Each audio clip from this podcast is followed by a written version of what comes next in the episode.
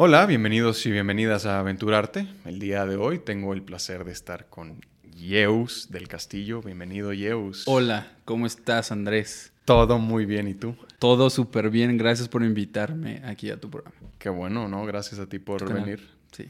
Programa, canal, Sí, lo, sí, sí, sí. podcast, como gustes. Me acabo de dar cuenta que tal vez te va a dar calor con esa chamarra, ¿no? Ahorita me lo quito. ¿Sabes qué? Es que creo que no me pueden ver con... Ahorita que lo pensé. Ok. Entonces... Eh, ¿Por qué no te pueden ver con eso? Porque de alguna manera como yo represento a mm, Lobo y Lobo es representado por DC, Ah, somos como el team acá DC súper bien, ya llevamos como dos años Ok. haciendo cosas con ellos. Entonces, como competencia no puede haber ahí... Pues no, porque Asesino lo patrocina Puma y Lobo lo patrocina DC y no me acuerdo quién, Panam creo que es Raptor y se vuelve una industria como del, del tema de, de las marcas, a ver quién patrocina a quién. Ok. ¿Y tú traes a Raptor también? No. Ah. No, no, no. De no estos tres solo a Lobo. Digo, ya entraremos ahorita más en esta información. Solo a Lobo, Pero ajá, sí, solo sí. Lobo, ok. Bueno, Yeus, tú naciste en... Tijuana, no, la verdad no. No, Nací en Ciudad de México Ok. eh, y a los 30 días me llevaron a Tijuana. Ok. A los 30 días, literal. Sí, creo que eran 31 por la noche, algo así, pero, pero sí, me llevaron allá a Tijuana. Entonces, siempre digo que soy de Tijuana, pero la verdad es que no. Ok. Eh, soy, soy chilango, soy Ciudad de México. O sea, mm, bueno, pero naciste aquí, estuviste 30 días, te fuiste a Tijuana y en Tijuana ¿cuánto tiempo estuviste? Estuve 12 años. 12 años, ok. Es decir, que es- ese tiempo era como de la primaria. ¿Estuviste la primaria allá? Estuve toda la primaria y justo cuando iba a pasar a secundaria, ya vine aquí a Ciudad de México. Ok. Y claro, eh, fuera como el acento supermercado de Tijuana. Ah, Por aparte claro. es un acento que no es de Monterrey, sino que es norteño medio, medio diferente. Entonces llegué acá con todo... Llegué a una, una, una secundaria en turno vespertino de gobierno al barrio de Cuautitlán, Izcalli. Ok. Sí, sí, sí. ¿Y cómo te fue con ese cambio, pues, de norte a sur y... y- Pues verdaderamente mal. O sea, me fue muy mal porque eh, yo era el tijuano y entonces como que era de, ah, tu acento está bien chistoso. Ajá. Y entonces eres como, como chistoso acá. Y la gente, como era de barrio, como era de una secundaria de vespertino, era como, ¿qué tranza, carnal? No, que quién sabe qué. Y yo, pues, a huevo, está curada y pásame una soda. Y cada vez como que... Soda.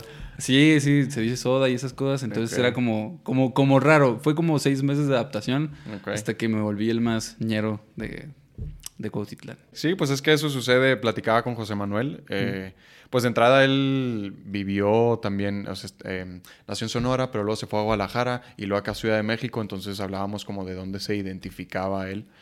Eh, ¿Tú te identificas Pues, en cierta parte como de Tijuana o de plano ya es Ciudad de México? no, fíjate que yo creo, o sea, es que estoy orgulloso de ser Tijuana, Ok.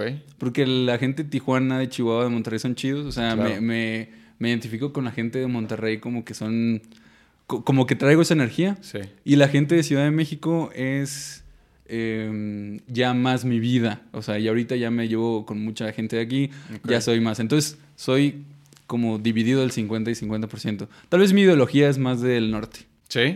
Sí. Bueno, sí, sí, sí, sí. Es que sí, como que sí está esta. mm, Pues que es. eh, esta, esta onda, esta vibra de los, del, del norteño, ¿no? Que es, es distinta y como que siempre empatizas, justo, aunque seas de Tijuana o Chihuahua, Coahuila, Monterrey. Hay algo ahí que. Yo, yo creo que los del norte son más prácticos. O sea, los del norte son más prácticos, tienen la tendencia a no pensar, cosa que yo no tengo. Yo pienso muchísimo en, en las cosas. Mm, Entonces, eh, luego estaba leyendo un artículo que todas las ciudades tienen ese problema. Problemas de ansiedad, problemas de sobrepensar las cosas. Tienen muchísimo menos tiempo de dedicarse a ellos mismos. Y los del norte eh, son más como, tengo que trabajar, pues trabajo, gano dinero y ya. O sea, es como mucho más fácil hacerlo. ¿Quién sabe si sea cierto? Yo, yo siento que sí un poco, ¿eh? Sí, o sea, ahora que lo dices, no, no, no suena tan, tan descabellado. Pero no sé por qué. O sea, el punto interesante es por qué el norteño es mucho más práctico que aquí en Ciudad de México las tasas de ansiedad y depresión son mucho más arriba, ¿sabes? Pero solo que aquí en Ciudad de México o como el sur en general. Porque si es de la Ciudad de México, pues entiendo, ¿no? O sea, este ritmo de vida de esta ciudad. Está te- súper tranquilo. ¿Y en Ciudad de México de qué me habla? No, pues sí, o sea, está. es- yo creo que es. A ver, creo que es un, una cualidad de las ciudades, como tal. Ajá. En el norte tienes. Bueno, en Monterrey no. Digo, aparte del norte no conozco Chihuahua, pero al, al final de cuentas es como una vida más relajada, tal vez. Claro. Pero es mucho más práctica, es otro tipo de inteligencia. En Ciudad de México las personas son inteligentes de otra manera que, que- que en Tijuana. Entonces yo hablo de esta como dualidad de las dos cosas. Yo siento que soy más eh, del norte, hablo mucho más rápido, eh, soy práctico en algunas cosas, pero me tragué todas la- las cuestiones ahí de, de pensar de la Ciudad de México, ¿no? Sí, sí, sí, sí me hace sentido esto de la manera de pensar, porque justo, pues, o sea, el mismo ritmo de vida que se lleva en esta ciudad te lleva a ser, eh, a forjarte un carácter eh, distinto, ¿no? O sea, esto, el, el salir a la calle a enfrentarte a este monstruo Claro. Te, te lleva a ser distinto a alguien que vive en una ciudad tranquila como Chihuahua. Ah, Como dices, ¿no? Monterrey es algo distinto, o sea, ya es una ciudad mucho más grande, pero por ejemplo Chihuahua es bien tranquilo, son como un millón de habitantes más o menos, entonces pues la vida es bien tranquila. Tijuana, no sé cuántos hay- habitantes haya, pero pues debe ser tranquila como Chihuahua, me supongo. Sí, sí, sí. Lo único de malo de Tijuana es que es medio fea. O sea, ¿Sí? ¿Sí? Tijuana es medio feo. Pero, a ver, ¿tiene sus lados? No, no, es muy feo. La verdad, no tiene. o sea, se dice mal dicho porque la gente es muy chingona. O sea, la gente sí es muy chida Tijuana. Ok. Y como que siento que eh, hay un dicho que dice: para lo único que vas a Tijuana es, es, es para ir a San Diego. ¿Sí? Ok. Yo creo que no. Yo creo que puedes ir a San Diego directamente. No, no, no. No, no, güey. O sea, lo, lo que pasa es que. No hay eh, necesidad de llegar No, ¿para qué vas a Tijuana? No, sí hay un, hay un tema diferencial entre esas dos cosas. Yo creo que la comparación entre San Diego, que está muy cerca, Tijuana y cómo se mueven las cosas es demasiado eh, diferente y ya por eso la gente dice así. Ok. Pero yo amo Tijuana, su ideología y estoy muy feliz de ser de Tijuana. Ok. Negra. En, en Chihuahua sucede algo extraño, eh, pues está Ciudad Juárez, que es, es la frontera, ¿no? Con El Paso, Texas. Eh, Juárez y Chihuahua están, eh, son como 300 y garra de kilómetros, así Sí. ponle tres horas en coche, entonces pasa también esto, Ciudad Juárez es muy fea, o sea, es una ciudad muy fea. Claro. Eh, digo, y se vivió todo esto de la violencia, ¿no? Más bien, se vivió todo esto de la violencia de los feminicidios y Claro. ahora se vive lo del narcotráfico y, y eso pues lo vuelve, creo que aún más, eh, pues no da oportunidad a que crezca la ciudad o algo, ¿no? Sí, no, claro. Eh, Chihuahua es mucho más bonito, pero la gente de Chihuahua es muy pesada, de Chihuahua capital. Ok. Son, son mamones. ¿Sí? ¿De verdad? Pues voy a decir somos. Somos más mamones, más cerrados. Más güeros, como en ojos Mm, azules, ¿no? ajá. Como, claro. No, fíjate que yo tuve una ex de Ciudad Juárez que Ajá. tú conociste. Sí, sí, sí. Fíjate, sí, sí, sí. Sí, fíjate. No, no. Pero, eh, pero lo que iba, la eh, y la gente de Ciudad Juárez es mucho más alivianada. Sí. No me consta porque nunca he vivido en Ciudad Juárez, conozco muy poca gente de Ciudad Juárez, pero es como bien sabido ahí entre eh, Chihuahua y Juárez, que así es, la gente de Chihuahua es bien pesada y la gente de Juárez es súper alivianada. Pero entonces, pues también como, como la ciudad es eh, pues tan fea y así, todo Juárez está en el paso, ¿no? Los de Juárez dicen de que, güey, pues Mm. el, el paso es Juárez, Claro, o sea, claro. se van, cruzan fácilmente y si tú te cruzas el paso vas a ver la misma gente que, que en Juárez. En Chihuahua dices, ¿sabes cómo? Eh, sí. Es que en Juárez, es- o sea, la gente que yo conocí de Juárez, mi ex con sus amigos, ¿no? ¿Sabes ¿sabes, cómo? ¿Sabes cómo? Y, y en Chihuahua, o sea, sí, inclusive cambia un poco el lenguaje. O sea, bueno, es lo que yo he visto de Chihuahua. Sí, mm, no sé, como que no lo tengo tan presente que se use mucho en Chihuahua, entonces mm, no lo sé. Yo tampoco. Pero- Es algo por el cual pensar. Sí, pero está el ay ay. Ay ay. Ay, ay, el ay, ay, claro. El ay ay también es de Juárez, ¿no? Pues sí, Es- debe de ser de todo, de todo el estado de Chihuahua, supongo. Claro, de hecho, los de Juárez no toman nada en serio. Ajá. O sea, Ay, ay. eh, exacto, era como, no, es que yo creo que me... Ay, ay, y yo... Pero ¿sabes qué? Eso es un gran ancla para mandar todo a, Ajá. a, a la shit, ¿sabes? Es como, tienes algo muy serio y está como muy incómodo. Ay, ay, Ay. Y ya como que lo liberas, ¿no? Aquí en Ciudad de México, ¿qué decimos? Eh, Para liberar atención. no sé, tal vez. Es que como que acá, o bueno, fuera de Chihuahua se usa pues el I sí, que es parecido. ¿no? Como I sí.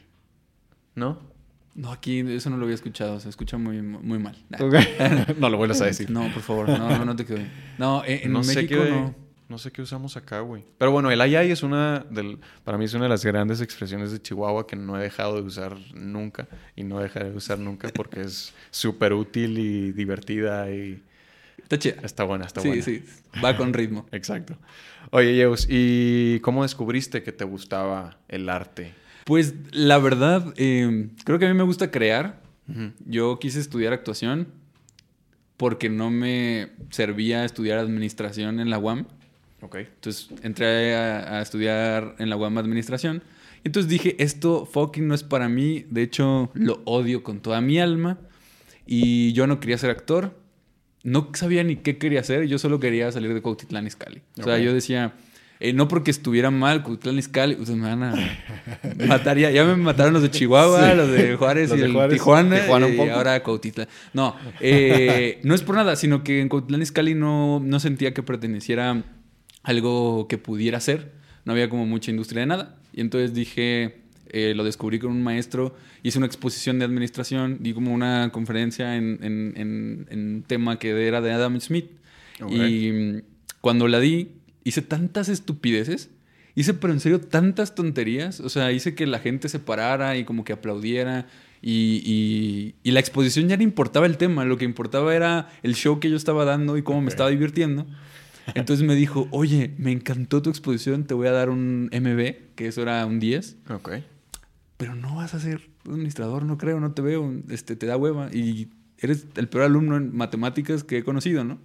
Eh, y entonces ahí dije, ah, tal vez me voy a meter al CEA, Ok. voy a tratar de, de estudiar sin querer meterme al CEA, más bien salir de donde yo quería estar. O sea, entonces tú llegaste al SEA, a la actuación, pero en realidad no tenías como el deseo o esta necesidad de, de ser actor. No, o sea, yo he, yo he hablado con muchos amigos actores. eh, ellos necesitan actuar, recrear otros personajes, Ujú. meterse en sentimientos, como recrear otras cosas. Yo no, yo quería crear. Yo solamente eh, quería hacer un nuevo proyecto que tuviera que ver con arte. A mí me gustaba mucho en el sentido de emprender cosas como específicas o tal vez escribir. O sea, yo quería hacer algo así, quería estar como en el medio. Sentía que eh, de alguna manera el SEA me iba a ayudar a ser creativo. Y vaya, vaya que sí. Pero no, yo no quería ser actor. Eh, también suponía que pudiera haber, eh, podía ser bueno. Luego ya descubrí que no, no tanto. Pero yo dije, ah, pues tal vez sí puedo ser bueno porque estoy, un- estoy medio tonto, ¿no? Entonces puede, puede ser que sí. Pero ¿por qué será que, que te llamó la actuación? Porque, bueno, hablas de esta, eh, pues de buscar algo creativo, ¿no? De, de crear. ¿Por qué te llamó la actuación y no tal vez la producción audiovisual o dirección? ¿Qué fue? ¿Qué fue el- el- lo que viste de la actuación que más te llamó? Dos sentidos. Bueno, de hecho son tres. Dos superficiales y uno profundo. Los dos superficiales es, uno es muy cara en México la Ah. eh, producción de, de, de cine. La segunda es porque eh, no daba asco, es decir, no está tan feo. Y yo, dije, yo dije, no, pues Televisa, güey, Colunga y Claro. Gabriel Soto. Dije, pues puedo llegar a ser como el compa, ¿no? Y yo creo que puede, puede funcionar. Eh, y aparte teníamos como el prejuicio de Televisa, en donde no, pues yo creo que puede, puede estar. Y el otro, en donde sí eh, me gustaba, era que yo decía, uy, hay veces que yo me quiero salir de mí, hay veces que yo puedo empatizar de más con personas, entonces quisiera ver desde otras perspectivas la vida y cómo poder estudiar eso y cómo interpretar otro personaje. No del lado de sentimientos, porque los sentimientos en los personajes me cuestan un chorro desde siempre, pero sí desde una mentalidad, o sea, ¿qué pensaba un personaje de Chekhov? ¿Qué pensaba un personaje de, de Romeo? Eso, eso era bastante atractivo para mí. ¿Y qué fue lo que...? Porque duraste los tres años en el SEA. Sí, apenas. Apenas, apenas llegamos. Pero, Sí. pero ¿qué fue? O sea, ¿por qué no hubo en algún momento esta, eh, pues decir como de, ok, tal vez ya tuve un, eh, una probadita de lo que es esto, ahora quiero eh, investigarle por otro lado? ¿Qué crees que haya sido lo que te, pues lo que te llevó a terminar los tres años? Es que fue una, una mezcla de circunstancias. Por ejemplo, cuando empecé a estudiar actuación, me gustó Ok, y vi que era malo. Realmente era muy malo, ¿no? En la actuación. Ok. En mi perspectiva, en primero porque no era así. Entonces yo tenía un problema familiar. Porque todos mis tíos y toda mi familia hablan así. Ok. Esta, y, y luego entendí que estas cuestiones de estar hablando así es de gente muy intelectual, que no muestra demasiados sentimientos y que toda la mente es así, ¿no? Ok. Entonces yo venía de hablar así, porque yo también era intelectual y venía de la universidad. Entonces, ¿cómo verga? Ah, perdón, no puedo decirme. ¿Cómo puedo, puedo, este, cómo voy a ser buen actor si en primera no hablo bien, en segundo no, no, no puedo como proyectar chido? Y casi me saca como un día me visitó a su oficina y me dijo, al chile tienes que mejorar, güey, ¿no? O sea, era como, y yo, pues la neta es que sí. Entonces a los seis meses dije, no, a ver, estoy aquí, sé que puedo lograr algunas cosas, tal vez no soy bueno, pero puedo mejorar un chorro y sé que tengo muchísimo tiempo para, para hacerlo, ¿no? Entonces se volvió el primer año de- del SEA un reto. Y el reto fue que el primer año no me corrieron y pasé a segundo y para mí fue de, ya, con eso. Ok. Ya estuvo en segundo. Ya luego, ya en segundo, la verdad es que me volví eh, mejor, empecé a desarrollar eh, habilidades eh, mejores. Y la verdad es que en segundo y tercero me planteé ser actor. O sea, ya dije, ok, sí me gusta. O sea, sí está bueno, sí está chido. Y luego me arrepentí, pero ya, ese es otro, es otro tema. O sea, esto de lo que hablas de, de- de que en primero, pues uno es una papa, creo que nos sucede al 80% de los que estamos ahí, ¿no? O sea, No, no, pero a ver, no, no. O sea, sí, pero tú, por ejemplo, eres bueno.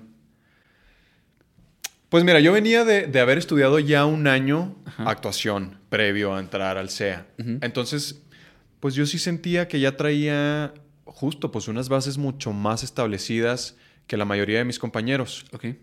Pero, pero por, por esto, porque venía ya de un año previo. No porque todos viniéramos del mismo nivel, o sea, casi la, la gran mayoría era gente que nunca en su vida había actuado o había tenido Como ahí... 50%, ¿no? Ajá. Entre 50 y 50, sí. Entonces, pues sí, sí sentía que, que tenía estas bases un poco más Sólidas. sólidas que Sí. los demás, pero por esa razón. Entonces, pero, güey, a mí también me quisieron correr un par de veces. Pero por Eh, ti, pero nunca fue por malo, nunca fue por calidad. sino No, por sí, algo- claro. Ay, no, Eh, que- terminando, fíjate que no me acuerdo porque lo, lo estaba pensando el otro día, no me acuerdo si fue entre terminando primero y empezando segundo, que me habló la coordinadora. ¿Quién? no me acuerdo. La qué. coordinadora. Ok, ok. Eh, Oh, ya. Ajá, Sí, sí, sí. que fue mi maestra de actuación en primero, Claudia Ríos. Ya, ya, ya. Eh, y Yo me dijo, Yo siempre la quise. Ajá. sí, no, yo también, yo también, eh, era, Pero me corrí. Nada. pero me quiso correr. Y literal, o sea, me habló a su oficina y me dijo, oye, güey, pues estás teniendo problemas, no estás pudiendo con esto, esto y esto. Entonces, me dijo algo así como de, pues considera, quiero que, que te vayas a tu casa y, y consideres si, si realmente crees que mereces seguir en segundo o pasar a segundo, o crees que merezcas eh, repetir año. Y yo así de, ¿En primero? ajá, ¿Me lo juras? te lo juro. Y obviamente yo en mi cabeza desde ese momento fue de, güey, no quiero repetir, o sea, ¿de qué me estás hablando? Pero obviamente le dije que sí, déjame, voy a meditarlo. Pero desde ese momento es como, no, digo, pues ¿quién va a querer repetir? Sí, no? no. Y, o sea, tampoco me hacía mucho sentido, o sea, sí es como, ok, no, so- no soy el mejor de mi generación, Claudia, pero tampoco soy el peor, güey, ¿por qué no le estás diciendo esto a... ¿A quién? No, dilo, nombres. Ah. Déjame, buscamos Instagram si quieres. Busca- o sea, pero sí, justo, ¿no? Como decir, güey, o sea, ¿me estás diciendo esto a mí, no a ellos? Qué No, raro. porque aparte eres hermoso. O sea, la, la, la, la cuestión es esa, que, que eras bueno y aparte tenías como este rostro así, así, como acá. Y, Pero pues y- el 90% de los que están ahí tienen un buen rostro, entonces eso es... Ahorita ya ha cambiado, ¿eh? Sí, ¿verdad? Ahorita ya cambió un chorro porque cuando tú y yo entramos era como, no, tienes que, tienes que estar súper, súper guapo. Ajá. Ahorita no, ni siquiera, es porque ya está cambiando el consumo, ¿eh? O sea, Sí. ya la gente ya es como, sí, mucha gente guapa sí. Lo guapa se vuelve más relativo, de hecho mucho más efímero que, que en otro tiempo. Y se vuelve. Pero, a ver, en esa época cuando, cuando tú estabas, sí no hacía mucho sentido. Ajá. Inclusive, eh, como que nuestra generación, los chidos eran tú, José Manuel. Era como, ah, qué chidos, estos vatos tan, tan cabrones. Y cuando vimos las obras de teatro, yo los vi a todo su grupo y dije, ah, ¿qué estoy haciendo? Me van a correr, güey. Porque mi obra sí estuvo muy fea. Ok. Pero, ¿sabes qué? o sea, sí. Pero, güey, tiene que ver con que... O sea, yo me, yo me acuerdo perfecto que justo mi, mi- cuando estábamos en primero, hay, dos, eh, hay dos salones por, por, este, por año, ¿no? Por generación, para los que no saben. Estaba primero A y primero B.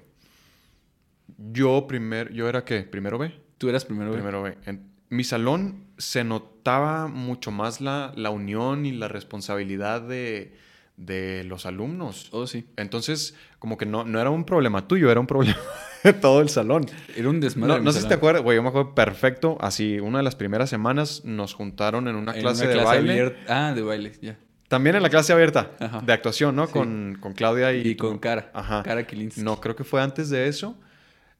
Por alguna extraña razón nos juntaron Ah, Dora sí. y Sí, sí, sí, no me acuerdo la otra maestra de ballet. Y entonces estábamos los dos grupos en un mismo salón, literal, un grupo de un lado y el otro grupo del otro lado. Y mi grupo estábamos así tranquilitos, platicando entre nosotros, sí, todo bien, la chingada. Y del otro lado un pinche... Una jungla, güey, así todos gritando, ¡ah! un desmadre. Y era, todos los volteamos a ver así como, estos pinches desmadrosos, Sí. ¿qué, güey? Sí, sí, sí. Yo quería estar en tu grupo y yo era así de... Yo, yo necesitaba esa energía. Ajá. o Pero sea, no, sí, mi, mi, mi grupo era un desmadre. O sea, todo el mundo gritaba, todo el mundo era... Sí. Era, ajá, era, era como... Qué buenas fiestas había, ¿no? Pero sí. También. Pero entonces se notaba, ajá, o sea, era como que grupal. ¿Y mm, a qué íbamos con todo esto? Sí, claro. eh, Estábamos hablando de que era... mm, La, que me iban a correr. Que nos iban a correr, A aquí a mí también. Sí. Entonces, ah, bueno, y un punto al, al que quería llegar. eh, que entonces el, el atractivo físico, pues, no se vuelve realmente un, eh, una ventaja sobre los demás. Porque la gran mayoría sí están. O sea, el atractivo físico ya es, es la base. Claro. Entonces, a partir del atractivo físico, ¿qué más traes? ¿No? Sí, sí, sí, sí. Estoy de acuerdo. No nada más en el físico, sino que hay muchas partes superficiales que son parte del ser humano. Entonces, mucha gente o el discurso ahorita au- automático o, o súper, ¿cómo explicarlo? Súper arraigado hacia una idea es, no debes de ser superficial. Claro que no. La superficialidad es parte del ser humano y es muy buena. Inclusive todo el mundo puede utilizar herramientas superficiales mezcladas. El problema es que si te quedas ahí, no llegas a una profundidad de algo. Es decir, pongo un ejemplo, cualquiera puede utilizar o el dinero, o el físico, o el habla, o lo que sea que La necesites para, para, ajá, para hacer, que eso se queda todavía en- en lo superficial. El problema es si tú solamente le das valor a eso, ahí es cuando yo creo que hay un problema. Ahorita todas estas reformas, como tú dices, en este momento no es lo que está valiendo más, porque entonces la gente se empieza a complejizar más. Porque la gente está escuchando estos podcasts porque, porque sí importa el físico, pero no ya es lo único. Exacto. Empieza a subdividir cosas importantes en, en la industria y en el consumo y un chorro de cosas. Sí, y se, y se empieza a notar, ¿no? O sea, tanto en, tanto en esta industria como en redes sociales, el que... Bueno, más bien, primero con la industria. Antes era eso lo importante, ¿no? El, el atractivo físico y ya con que estuvieras guapo, guapa, Sí. estabas del otro Dos, lado. ¿no? tres, ¿no? te trabes en un diálogo, aquí Exacto. te ponemos todo esto y tú sonríe, claro.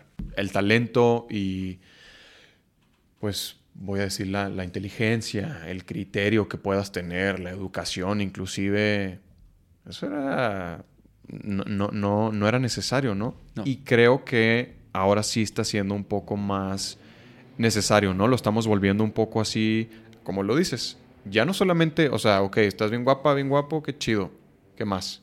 Claro. ¿Qué traes adentro? O sea, ¿cuál, cuál, cuál, a, a- a raíz de qué vienen tus ideologías, tus pensamientos, tus creencias, todo, ¿no?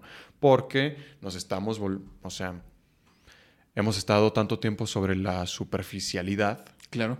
que nos olvidamos de eso, pero entonces también creo que las redes sociales, por ejemplo, sí están contribuyendo a que nos quedemos en la superficialidad. Lo que pasa es que las redes sociales direccionan hacia el ser humano donde está yendo. Entonces vemos, por ejemplo, antes que las redes sociales solamente eran superficiales, pero ahorita empieza a mutar entonces TikTok y empieza a hacer como que no, también queremos hacer cosas profundas, pero también la superficialidad. Creo que el problema realmente de muchas cosas así es que lo llevamos hacia puntos extremos, ¿no? Entonces, superficial, está mal. No, también está bien ver a una chava que está guapa bailando y dices, oh, no manches, está súper guapa. Y hasta ahí. El tema, insisto, que empieza la superficialidad a mandar y entonces ah, quiero ser como ella, o, quiero tener a alguien así, o y entonces empiezo yo a hacerme una perspectiva mucho más grande de eso. Y entonces ahí empieza el problema. Si tú tomas la superficialidad como eso, no tenemos que estar comiendo un cereal hablando de la filosofía de la vida. No, a veces es decir, ah, estuvo chido el partido y el FIFA y tus botas están bien. Y esa superficialidad así está bonita, está bien, es parte de... Si lo vuelves toda tu vida, está mal. Y también hay personas muy profundas que me considero una persona que no puede tener muchas charlas eh, o small talks, así de, charlas como muy, muy pequeñas, que también cansan. Esa cuestión de profundidad, o sea, está, está, está como difícil de digerir todo el tiempo. Sí, está difícil de digerir todo el tiempo porque no puedes estar profundizando también todo el tiempo, ¿no? O sea, hay que buscar siempre el balance, no solamente en esto, sino en todo, ¿no? Em, por eso el tema de las novelas sirven, por eso funcionan todavía y por eso a mí me encanta que estén. A mí me encanta, por ejemplo, la crítica de Christoph. Pero no me toques a Omar Chaparro porque a mí me gusta. O sea, y, la verdad lo que ¿Quién es Christoph? Perdón. Christoph es un crítico de cine que todo el mundo le tira ahí por, por decir muy mal las críticas, son muy agresivas. Ok. Ah, creo que sí lo he visto. Me parece que a veces son muy atinadas, pero eh, todo el tiempo es una cuestión de buscar la, perfección y la genialidad. Cuando le tira mucho a Marcha Porra, y por ejemplo, a mí Omar Chaparro es uno de mis referentes como de todo, eh, por cómo lleva la vida y como por, como por la ideología que tiene, ¿no? Claro. Entonces, digo, hay que calmarnos un poco con todos estos temas y llevarlos a la justa medida de lo que valen, ¿no? Superficialidad está bien. El problema es estigmatizarlo. Y bueno, eh, no conozco el contenido de Christoph, pero es, es muy agresivo siempre. Sí. Ok, y a partir, o bueno, ¿desde dónde le tira a Omar? ¿Por qué le tira? De mal actor, de contenido basura, de eh, comedia barata, de un chorro de cosas que en lo personal no sé su opinión de las cosas, puede ser que tenga inclusive razón en algunas, pero a mí me encanta que con lo que hace Omar Chaparro. Okay. Es divertido, es chido, es entretenimiento. El entretenimiento con el arte tiene que ver muy, muy, es muy importante para mí. Sí, van de la mano, ¿no? Pues sí, pero hay muchas personas que dicen, no, no, no, yo quiero ser profundo y entonces quiero hacer una obra de arte con movimientos, con un discurso súper irreal. No, también el entretenimiento es parte del arte, inclusive se procesa mejor. Sí. Mm, platicaba justo de esto con, pues con varios, con Juan y con Eduardo, de cómo eh, el arte tiene que ver con el entretenimiento y voy a, hilar estas dos cosas de las que hemos estado hablando. O sea, a mí me parece, digo, voy a hablar totalmente desde mi punto de vista, mm, que debemos, o bueno, lo ideal sería poder buscar igual este balance como artistas. Yo, eh, este, estos últimos años había estado como diciendo de que, güey, pues yo quiero que mi carrera se enfoque en hacer personajes sumamente profundos, sumamente complejos. Con discurso. Ajá, con un discurso bien profundo. Sentimientos complejos, sí. Exactamente. y sí, o sea, todavía quiero que sea así, pero como que mi enfoque era mucho de que no, no, yo no quiero estar haciendo esas comedias baratas, esas comedias ligeras y ese contenido eh, básico. Y, y luego fui encontrando esto como de, pero güey, o sea, ¿por qué no? Para empezar, el, estar haciendo puros personajes sumamente complejos debe ser sumamente agotador, ¿no? No sé, en este momento se me ocurre eh, Daniel Day-Lewis, que es como así súper del método y que se mete bien cabrón en sus personajes. Y, y, creo que su carrera ha sido eso, ¿no? Estar en puros proyectos en donde sus personajes han sido sumamente complejos y profundos y los vive a flor de piel bien cabrón y qué chido, pero entonces en un punto dije, güey, debe ser bastante agotador y debe de ser bastante... Eh, ajá, o sea, agotador mentalmente y físicamente. Entonces, ¿por qué no también darte tus respiros y entrarle a, hacer un, un contenido de, que se enfoque más en el entretenimiento y no tanto en, en, el arte? Es que definamos qué es actor. O sea, eh, por ejemplo, hay, muchas personas, por ejemplo, que dicen, no, el actor es la herramienta de que... Y me acuerdo mucho de... No me acuerdo, o sea, me acuerdo que me lo dijeron, no me acuerdo quién. Ah, Cobo. Ajá. Eh, Eugenio Cobo me dijo, ¿qué es el actor? Y yo, pues no, pues superándole el valor, dijo, no, actor es el que actúa. Ya, punto. entra el ego del, del, del actor al decir yo quiero nada más hacer eso. Porque está bien también el ego de querer superarte y de, y de representar algo que tú crees merecer. Sin embargo, comer todos los días caviar a todas horas, digo, puede ser tu comida favorita, está chido, pero a veces unos frijolitos charros están chidos. Por eso también hay tanta, hay, hay, tanta gente que, que, que, se casa y todo este tema y que, ah, wow, acá, pero tienen la perspectiva de comer todo el tiempo. Eh, o sea, es un tema. Mucho de algo también es difícil de digerir. Sí, sí, sí. Ahora, yo, yo, a veces veo eh, La familia Peluche, o sea, unas escenas y digo, ah, qué cagado, sí, ya. No lo puedo ver todos los días porque me cansa. Pero me alejo a, contenido, como le llaman, contenido basura. Y me encanta ver ese contenido basura. Lo necesito. Sí, sí, sí, sí. Todos, claro. bueno, pudiste haber eh, dado un mejor ejemplo. Eh, pero entonces, ajá. Sí, sí, está, sí entra este ego eh, de... O sea, lo que yo iba de buscar esta, este balance es como de... ¿Y por qué no...? Como que ya lo estoy superando, pero estaba en esta etapa de del actor este súper profundo y complejo y yo solamente Hamlet y Edipo y la chingada. Ya, ya. De, de, de sí criticar y juzgar un poco a estos actores que solamente hacen ese tipo de contenido, ¿no? Como de, güey, pues sí actúas chido, pero nomás estás haciendo novelas o nomás estás haciendo mm. estas comedias súper ligeras eh, que tal vez no aportan nada. Pero entonces me he estado relajando y, concientizando que es necesario ese contenido, es sumamente necesario. E, e, es que sí, porque e, es enjuiciar una historia de México, es decir, desde los 60 la gente estaba consumiendo eso porque era lo que necesitaban. Luego dicen, no, es que las novelas, pues es un género no realista, que es el melodrama. Entonces el género este, que, que no es realista es muy difícil de interpretar a veces los guiones antes carecían de una lógica en el guion muy fuerte, que es muy obvia para todo el mundo. Y ahorita está sufriendo Televisa, que esta reconstrucción sobre lo que vienen, porque los, vienen la gente de 12 años mucho más inteligentes que todas las generaciones y no te van a consumir esto, este, estos contenidos porque está difícil. Entonces, cuando alguien dice, no, es que estoy juzgando las novelas, desde tu perspectiva de ahorita, entiende que vienes de una generación de México que lleva 40 años viendo ese mismo contenido y este cambio va a durar todavía un rato.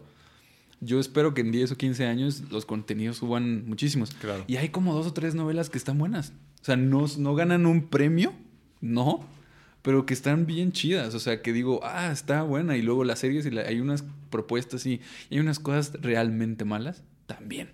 O sea, detestables, en serio, que dan asco. Y es cuando yo digo, eh, Christoph, esa crítica dura eh, exige mucho y está muy bien para, para la crítica del cine, de las novelas y todo. Pero entender más esa, esa perspectiva. Sí, de acuerdo. Mm. Entonces, terminaste el SEA después de tres, ah, tres intensos este, años. ¿Y qué hiciste de tu vida? Pues eh, seis meses estaba con pues realmente veíamos qué hacer. Ah, ¿te acuerdas que íbamos a ver qué hacíamos luego, verdad? De que, uy, ya salimos, qué chido. O sea, justo uh, unas semanas o meses previos a, graduarnos, empezamos como a cuestionarnos, ¿no? De que, güey, ¿qué va a pasar? Estuvo bien eh, fuerte. Ah, claro, sí, sí, sí. Sí nos cuestionamos de no sabemos qué hacer. Eh, y empezamos a querer hacer una serie de freestyle, rap. Eh, que yo soy fan desde siempre. O sea, tú lo sabías, todo el mundo del SEA, yo batallaba. Yo, de hecho, una vez hice una batalla con el Bert en el corporal. Ah. Y con Bruno y todo eso. Sí sí, sí Nos gustaba un chorro el rap y todo el mundo lo sabía. Y José Manuel y yo empezamos a decir, ¿qué vamos a hacer? Vamos a hacer una serie. Y luego se fue, como a las dos semanas, Y empezamos tú y yo a hacer como una, una, un piloto y una serie con esta cuestión de soñar en, un, en, tener una mejor vida más que, que, la actuación. Claro. Y en este inter empezamos a la preproducción y en ese inter me dio una exclusividad en Televisa. Ah, es cierto, te dieron. sí. Por supuesto. Claro. Y bueno, estabas en el inter de, de estar este, tratando de levantar una serie y ¿qué significó la exclusividad? Eh, 18 mil pesos. Bueno, a mí me van a... Sí, 18 mil pesos menos impuestos. Ajá. Que para mí yo en Cuautitlán decía, en mi vida yo quiero ganar 20 mil pesos al mes, ya con eso la armo. No manches, me compro carne todos los días. O sea, para mí, pues yo venía no, no de tener lana. Entonces me dieron 15 mil pesos al mes. Dije, ¿qué? No, no, hombre, ya estoy. Ya estoy, carnal, ya estoy. Yo ya la hice. Yo ya la no, hice. pero to- güey, todos, o sea, terminando el SEA que te dieran esa exclusividad era un súper parote. O sea, Sí, para todo el sí, mundo sí. significaba al menos pagar la renta y algo más. O sea, Claro, claro. era de gran ayuda. Sí, estuvo bien chido, la neta. Pero entonces, o sea, porque hiciste una pausa dramática de me dieron la exclusividad. O sea, ¿qué, qué te hizo? ¿Que te, te replanteaste el, el seguir con la actuación? O más bien, empezaste la serie y desde ahí Pero ya es que, te- es que luego exclusividad y luego entré a la novela. Ajá. Y luego entré... Entonces, hasta ahí todavía no venía el, el planteamiento de ya no quiero ser actor. No, ya venía. O sea, el problema es que yo decía, a ver, a ver, vamos a ver cómo, cómo, cómo funciona este año, ¿no? Después de salir. Entonces, entraba en una novela, estuve con José Pablo Minor, no pudo haber un mejor compañero, José Pablo Minor, es en serio, me cuidaba el vato, era como, vente chiquito, tú no sabes mucho, pero vente. Y me, me respaldaba entre todos los monstruos que estaban ahí. Y ya cuando dije, wow, me, me empezó a gustar esta cuestión de hacer llamados y tener algo que hacer, y a las dos semanas ya estaba harto. Dos semanas yo dije, no, esto no es mío, güey. ¿Por qué? Eh, no podía crear nada. O sea, sí podía crear un personaje, bla, bla, bla. Pero no podía hacer nada. Realmente estaba ahí en el camper, al, al actor le pagan por esperar Ujú. 6, 7 horas. No mames, no podía yo tener esa vida. Ok. Y eso lo descubrí ya teniendo exclusividad y estar en, en- en novela. Y aparte, yo cuando salí dije, ok, ya no soy mal actor, no soy bueno. Y luego decía, al chile en mi posición, hay gente que se lo puede merecer más, porque yo no lo estoy valorando. Yo, yo estoy viendo a ver qué, qué- porque aparte yo tenía esta hambre de ambición y de ser millonario y decir, me quiero comer el mundo. Y con la actuación, sí tienes este lado de la fama, puede ser, del ego un poco, de algo de dinero, pero yo quería mucho más. Ok. Cuatro veces más. Sí. Entonces, ¿cuál fue el momento en el que ya de plano dijiste, no? O sea, no quiero actuación. Este momento de la novela, de estar las eh, seis, ocho horas esperando y decir, ok, esto no es para mí. Fueron dos cosas. Bueno, fueron varias cosas. Una primera, me vi actuando. Mm, Y hubo una escena que fue de la neta, me fue muy mal, o sea, estaba muy mal. Y dije, ok, tengo que mejorar. Luego hice otra y dije, ah, aquí estoy chido, ¿no? ok. Y dije, "Uf, híjoles, no sé. O sea, me va a costar mucho trabajo ser muy, muy, muy, muy bueno. Ujú. Ok. No sé si quiero ser, no sé si no quiero ser el mejor en algo en mi vida. Ok. Esa fue la primera. Y la segunda, cuando empezó todo este desmadre de, de Televisa que empezaron a quitar exclusividades, yo dije, ya vale madres, me quedan tres meses de vida, ya 15 mil pesos, porque aparte de te ahuevas, o sea, 15 mil pesos sin hacer nada al mes. No, pues estás de viaje, estás todo chido. Sí, sí. Yo vivía en ese momento con mi ex y todo, entonces era como, ah, ella también era actriz, ella eh, tenía como un periodo como más complicado que yo, entonces esta cuestión, yo estaba muy cómodo. Ok. Cuando empezaron a quitar eso, yo dije, tengo que hacer algo. Empezamos con el tema de la serie. Y cuando empezamos a hacer lo del teaser y esta cuestión, y de que yo empecé a ser el productor y todo este ego, y vamos a hacer una serie como tal, y lo empezamos a grabar, ahí dije, "Mm, no sé qué quiero hacer, pero definitivamente no, no quiero ser actor. Eh, a ver, para poner un poquito en contexto, estábamos haciendo esta serie de freestyle que tratamos de hacer desde de ceros, ¿no? Sí. Y tú en algún punto conseguiste los contactos con, con algunos raperos, que Sí. fue así como nos fuimos metiendo en Sí. el mundo del freestyle bien cabrón, ¿no? Sí. Poco a poco, ahí Ujú. íbamos, ahí íbamos. En algún punto, eh, no sé cómo lo hicimos, pero conseguimos todo para hacer un teaser. Sí, lo grabamos. Lo grabamos, Lo financiamos. lo financiamos todo, eh, quedó listo, du- dura que como cuatro o cinco minutos. Sí. Este, Y era un sueño que teníamos. ajá. Sí, estábamos, estábamos bastante hambrientos de, justo, ¿no? De crear, de, de poder darnos... El, el- el proyecto nace de la necesidad de darnos trabajo a nosotros mismos, ¿no? Y de- Claro. y de tener algo que hacer. Sí. Entonces nos, nos fuimos dando cuenta de, de muchas cosas, ¿no? Creo que aprendimos muchas cosas, conocimos mucha gente. Pero entonces, bueno, era del freestyle. Eh, te empezó a gustar esto de la producción, ya no sabías que... Me que- gustaba mandar. Ajá. Me gustaba ser el jefe. Me gustaba como decir, oye, tú haces esto. Ah, sí lo hizo. Este, y también en un sentido llevaba muchos años luchando para salir de mi situación como económica, familiar, emocional y todo. Entonces eh, dije, ok, aquí, haciendo organizaciones, creo que puede ser lo mío. Ahí me sentía, me empezaba a sentir cómodo. Y bueno, terminamos el teaser, la serie siguió su curso y tú actualmente estás organizando eventos de rap. Sí. eh, ahorita ¿Cómo llegaste a eso? Pues había un amigo que... No sé qué ha sido de él, ya no es mi amigo. Eh, y... Ah, no, no es el amigo que tú crees, es otro amigo. Ah. Eh, no, y ¿sabes qué? Sí, no, lo voy a decir. Tenemos un amigo que... Alan, y tú... Y empezamos a como, como estábamos. Luego tú ya... Muchos de la serie se fueron. Éramos seis, vamos, éramos Sí, seis los que empezamos, ¿no? Sí. Es que estábamos ahí desde un principio y luego nos fuimos saliendo ahí paulatinamente algunos Sí. Y al final se quedaron unos cuantos. Sí, unos a una novela, otros otros proyectos, otros a la cárcel, un buen de cosas. Y entonces eh, empezamos a eh, agarrar como, bueno, a, a- a involucrarme. Yo me hice más amigo de los raperos, pero porque yo los conocía. Ajá. Yo era muy fan. Y entonces yo decía, hey. Y ellos me decían, ¿qué onda? Entonces era como muy fácil esa conversación Claro. y empecé. Sí, creo que tú eras eh, realmente el, interesaba. el más pues el más fanático de ese Sí, mundo, sí, ¿no? sí, totalmente O sea, ahí algunos nos fuimos metiendo más que otros y la fregada, pero tú sí venía del, del, del- de la pasión, ¿no? claro, Por- y me hice muy amigo de RC y Lobo Estepario. Ujú, Y Pime. Pime, este organizador de batallas de, de freestyle bien cañón. Entonces un amigo me dijo, ¿por qué si no estás ahí? ¿Y por qué si sus eventos todavía carecen de cosas no les ofreces tú hacerlos? Y yo, ¿qué chingados voy a hacer de eventos? Yo vengo del CEA, de hacer una rosa de Guadalupe, haciendo un- este, luego administración de la UAM, de Cuautitlán y de Tijuana, que por cierto amo. Eh, y, y no manches, o sea, ¿yo qué? No sé nada de conciertos. Es más, ni me gustan tanto los conciertos. Me gustan las batallas de freestyle, he ido a algunas. Y me Ok. gusta un chorro este del tema del rap, pero no. Y entonces recapacité a las dos semanas y dije, voy a intentarlo hasta ver hasta dónde, hasta dónde puedo. Y en ese momento se viene una hecatombe en mi vida que casi realmente muero emocionalmente porque lo dejé con mi ex, mi abuela estaba a punto de morir, me quitaron la exclusividad, yo me quedé sin dinero y empecé a hacer este proyecto de la nada.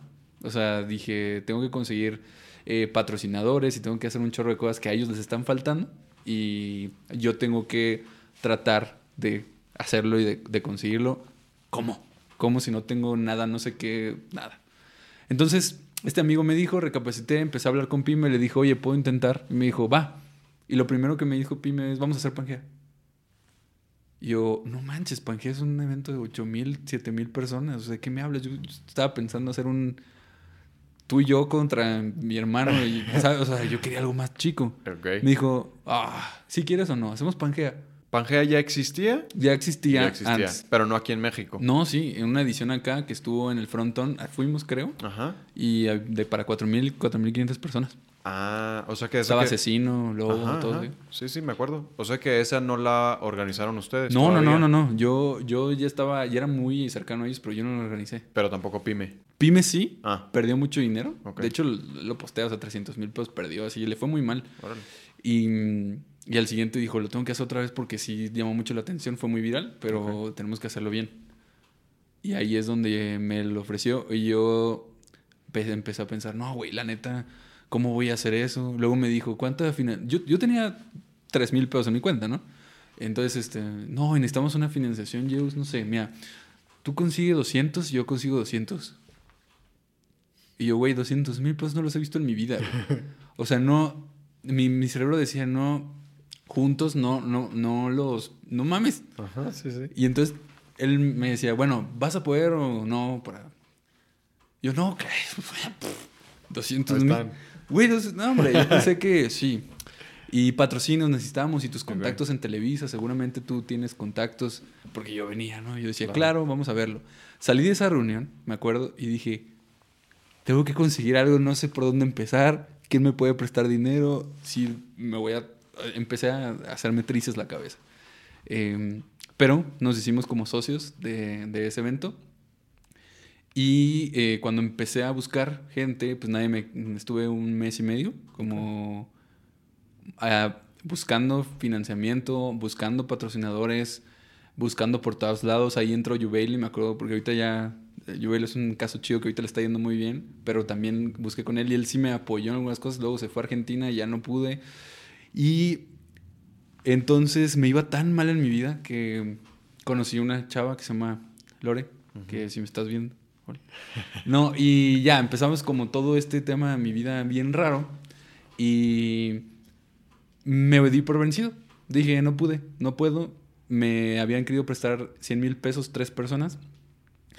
Eh, no me los prestaron al final porque, pues, obvio, yo tampoco hubiera invertido en mí. Nadie estaba confiando en mí. Y dije, ya, voy a ser edecán lo más que pueda en ese momento que podía ser edecán. Y voy a ver qué chingados hago de mi vida, porque no. Entonces, o sea, te diste por vencido de no haber de no, de no hacer el evento. No, no conseguí nada. O sea, de todo lo que dije que yo iba a hacer, no se pudo. Eh, creo que lo mejor que hice fue anotar una minuta en una junta. O sea, no hice nada. Y él me dijo, todavía Pi me confiando en mí, me dijo, eh, tranqui, tranqui, las cosas tardan y ya. Y al final sí me dijo, wait, tienes que echarle. Entonces, yo dije, no, ¿sabes qué? Ahí muere, voy a dejarlo por la paz y ya. Eh, pasan una o dos semanas, con esta Lore, que es mi pareja ahorita, me acuerdo que ella se iba a ir a España y en España yo dije, bueno, pues voy a aprovechar, ya va a ser lo último. Y me dijo, no, pues nada más, eh, inténtalo una semana más. O algo así me dijo, algo de que, ¿por qué no lo intentas estos días? Y yo, va, me voy a dar una semana más, de lunes a lunes. Y si consigo, sí, si no, bye. Pero le voy a dar con todo. Voy a trabajar 12 horas diarias. Entonces me levanto el lunes, me armo un desayunito.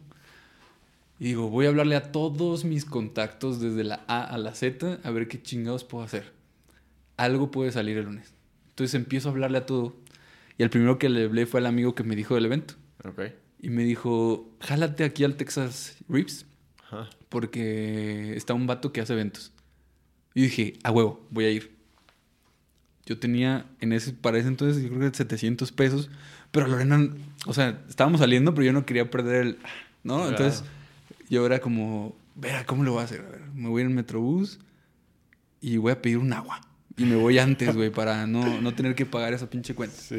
Entonces llego, me presentan a Alex. Eh, y digo, este discurso tiene que ser el discurso de mi vida. Ellos están viendo un partido, se están como viendo un partido, nada que ver. Empiezo a decirles, no, es que la FMS, yo y acá, y Pangea, y todo esto, y acá, y esto va a explotar. Es el mejor evento y necesitamos una inversión de lo que sea, ya. Entonces, eh, pasa esa plática, conozco a Alex, conozco a, a esta persona, y nos vamos. Y dije, bueno, esto es mi día. Al siguiente día, Alex me habla me dice, yo te pongo toda la financiación, yo te paso unos contactos para el tema de marcas, vamos a hacerlo. Yo dije, bueno, o sea, al martes lo conseguí, pero yo ya había tenido la experiencia de que no me lo prestaban, entonces ya no sabía. Llegué, llegó con un fajo y dijo, toma, aquí están los 100. No, no había visto 200 mil pesos, pero tampoco había visto 100 mil pesos en efectivo en mi vida. Yo, yo me sentía el chapo, no sé quién me sentía. Los fuimos a entregar eh, se lo entrego a Pyme y me dice, ahí le digo, güey, déjame te consigo los... Me dice, no, no, no, ya con esto ya conseguí más dinero. Eh, el lunes empezamos, tenemos evento. Ok. Y fue como un ¡pum!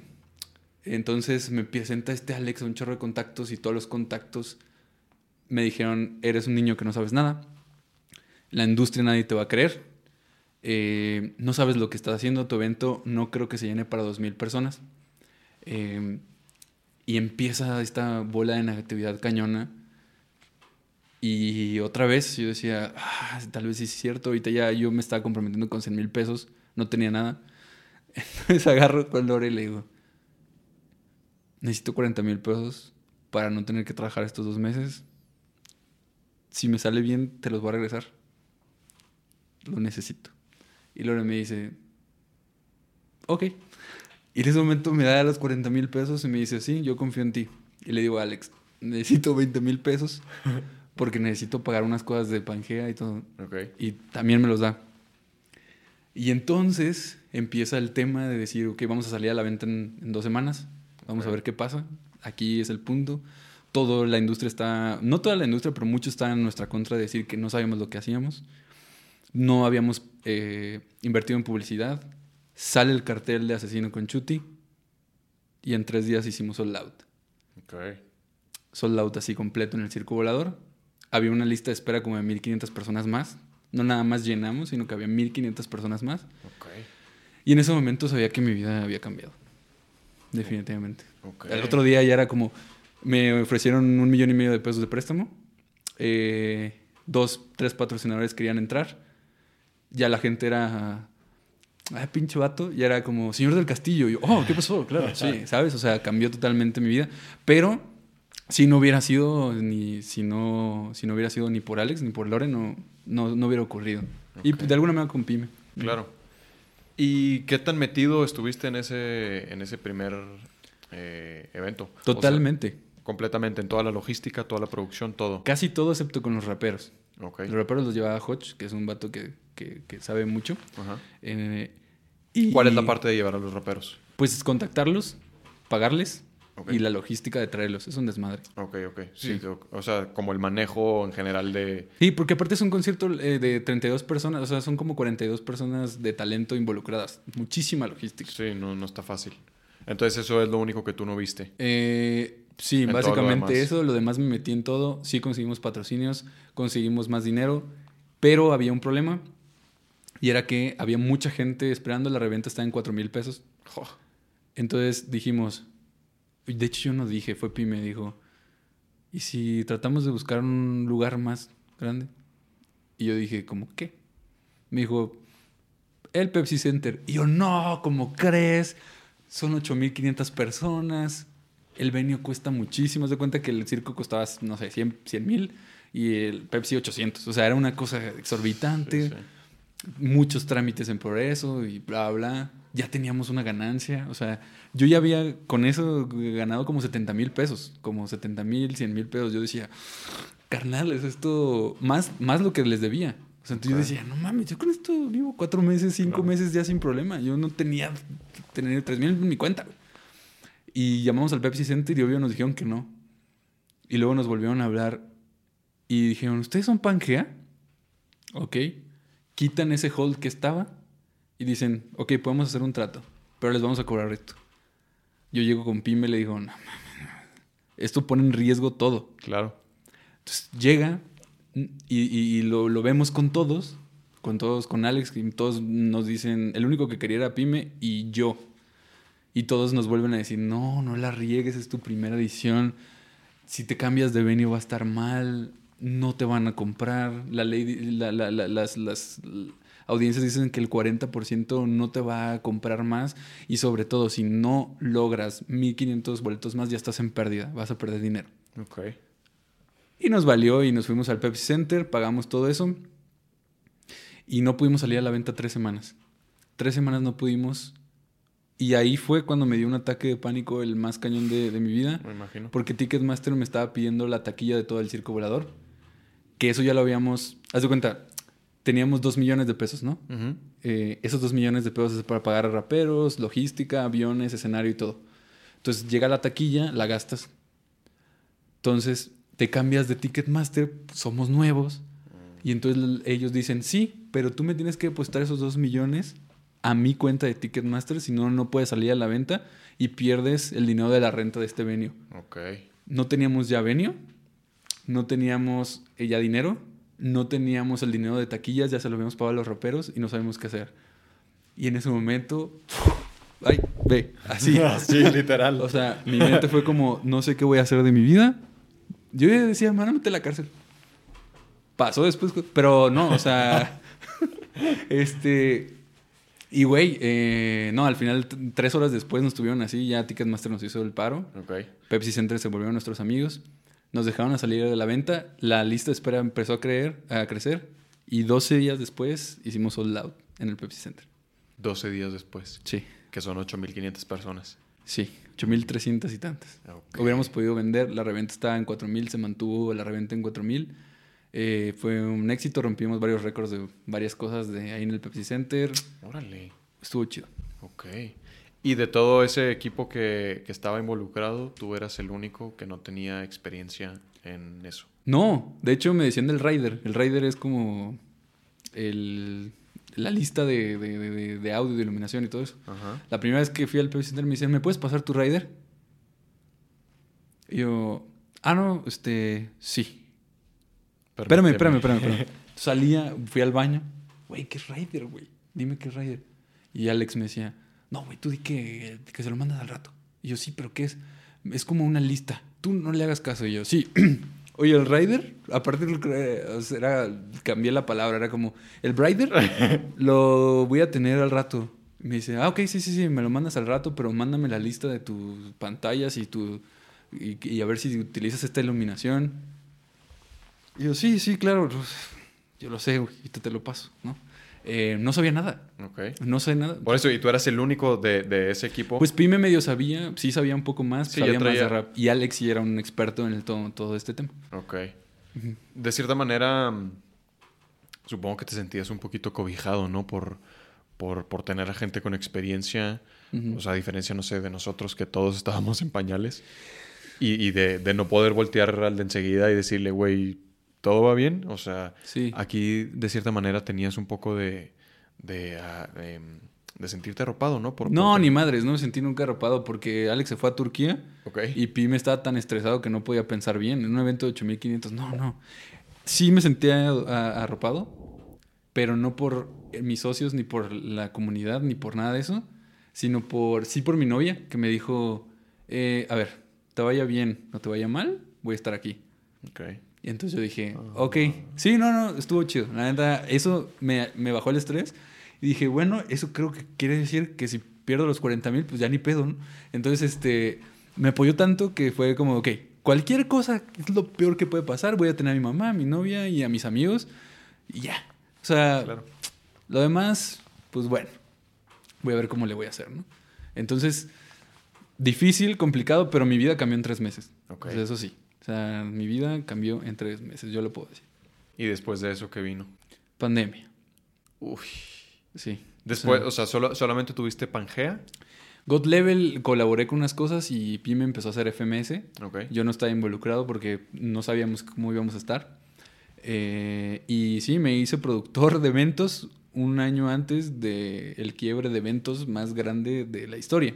Ok. Dos años sin eventos.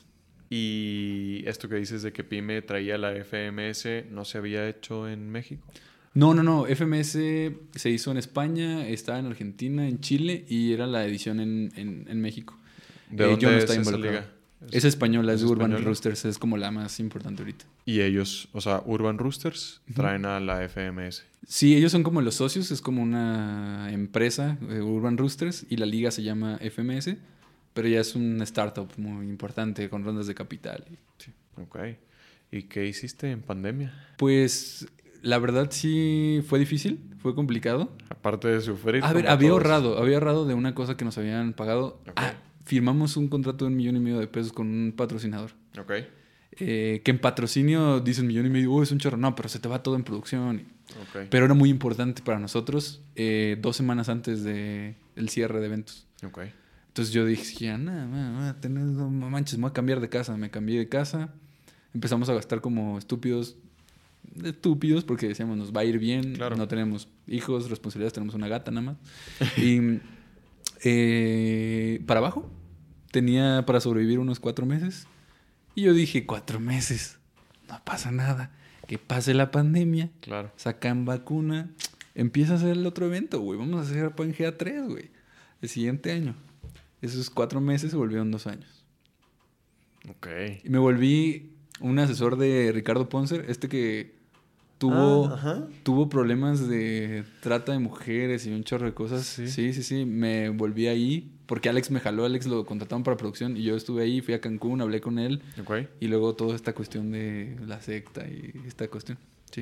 Pero, Pero- sí, Ricardo Ponce está bien cañón. O sea, lo tengo que decir. Ok. Sí, tiene tal vez un lado malo, pero yo lo que puedo decir es que tiene una habilidad muy cañona. Cuando yo hablé con él, es otra cosa. Está cañón. ¿Y estuviste de asesor de él? Sí, no sé bien qué estaba haciendo, era como de redes sociales y como de estrategia, que al final de lo que yo me dedico soy eh, una persona que hace estrategia en, en muchas cosas, en, tal vez en negocios, en organización y todo eso. Y sí, estuve con él, subsistí ahí más o menos, luego eh, pues ahí entre, entre los dos, pues tratando de mantenernos. A, a salir adelante. Y otra vez llega Lore. Ah, bueno, me ibas a preguntar algo. No, pero dime. No, llega Lore y dice, ella tampoco tenía, pues ella es actriz, entonces es como, no hay producciones, no hay nada, pues vamos a vivir del aire, ¿no? Ok. Eh, y entonces ella se le propone un trabajo. Yo estaba todos los meses tratando de buscarle la de que 2000, vamos a ahorrar aquí, vamos a ver qué, o sea, Claro. trabajitos y eso, ya en un punto después de un año. Y le dije, si tú trabajas cuatro meses y me dejas otra vez a mí trabajar, yo creo en un imperio. Así le dije. Ok. Qué mamón, me escuché, puta madre. O sea, sí me escuché bien mamón. Pues- Pero fueron mis palabras textuales. Tenías que agarrar al toro por los cuernos. Sí. Eh, para los que no saben, Ricardo Ponce es este persona que da conferencias. Sí, que Y- tiene una barbita Ajá. y es pelón. Sí. Y que habla de como ¿Qué hace? la él? emocionalidad. eh, él habla. Es como un gurú. Es un gurú, ¿no? es un gurú. De- Que, que obviamente utiliza. ¿Cómo explicarlo? O sea, sana a las personas. Ese es su eslogan. Y ha curado como enfermedades y este tipo de cosas. ¿A partir de qué? de cuestiones de chakras y de, de aliviar, de posiciones, o sea, de un trabajo cañón, sí. Como de yoga también y... Pues más O sea, o como menos. muy ¿no? holístico y espiritual Yo nunca lo tomé. Él quería que lo tomara, yo nunca lo tomé. Pero cuando yo me reuní con él y empezamos a hablar, sí, estaba muy duro. Sí. Para mí, esa cuestión de sugestión es muy importante, ¿no? Puede ser sugestión, puede ser emocionalidad, puede ser lo que quieras, pero él tenía una habilidad muy, muy importante. Ok. Eh, me dijo unas cosas que yo me las guardo, que, que son chidos, pero pues luego sacó este tema de que acosaba. Ujú. Yo dije, "Ah, pues habilidad sí tiene, pero pues, pues no sé. Ok. ¿Y qué fue lo que te enamoró entonces de Ricardo Ponce, pues es que su... la manera en que me hablaba? Sí, claro. ajá. no de la producción de eventos. Eh, no. Mm, mm. Eh, sí me gustaban algunas cosas, la estrategia, crear grupos, eh, pensar que el freestyle podía llegar a más cuestiones, a hacer siempre es algo que me motivó. Me gustaba mucho estar entre batallas porque era muy fan. Ok. Y pasó un problema con Pyme, eh, físico, emocional, y ahí socialmente sigue siendo mi amigo y le sigo aprendiendo a la fecha, es un gran maestro para mí. Eh, y, pero lo hizo muy mal, muchas cosas, Ok. hizo enojar a mucha gente y tienen razón. Entonces me rescato la FMS para seguirla haciendo nosotros como socios y empezamos a hacer la temporada en el lapso. Hicimos la empresa del management también, de nosotros representamos eh, raperos y empezamos a hacer un chorro de, de cosas y de proyectos en ese año, ¿no? Yo tratando de comer todo lo que no había comido en, en pandemia, dije, no, pues ahorita sí hay frijolitos, ¿no? Caviar, ¿no? Más bien, en pandemia estaba- estábamos en los frijolitos Sí, charros y luego exacto. ya pudimos Sí, pasar los al- a los fritos. a los Y luego fritos. ya empezó a subir ¿no? el tema. Oye, pues entonces estuvo, o sea, se conjugó todo lo que andabas buscando. Em, estos proyectos en donde pudieras tener creatividad y, y esta voz de mando y el freestyle, ¿no? O sea, se te... ajá, Sí, se está muy bien. todo. Sí, sí, sí, lo busqué, pero lo conseguí muy rápido. Y eso es un tema. Es Por- un tema porque no me lo imaginaba así. Ok. Tuvimos un amigo que se fue a la cárcel, Ajá. llamado Alan. Sí, Eh, eso fue un golpe duro porque claro. eh, en este lapso que yo estaba haciendo muchas cosas, pues involucrado en, en varias situaciones este Alan, eh, a mí me empezaron a vincular con eso, varios Mm, amigos más, Claro. y muchos amigos que yo consideraba amigos y gente que yo apreciaba bastante, Sí. eh, me empezó a decir, ah, sí, él también se dedica a esto, y bla, bla, bla, y empezaron a echar todo, toda la borda, Ok. y complicado. Y en un, en un lugar donde existe mucho ego, existe como mucho esta cuestión de, "Eh, yo soy bien cabrón, y bla, bla, bla, bla, bla. Eh, es difícil mediar con esas cuestiones.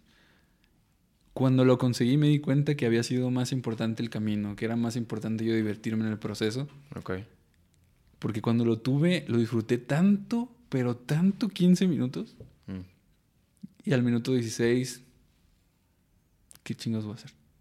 O sea que eso le dirías eh, a tu yo del pasado, disfruta el camino.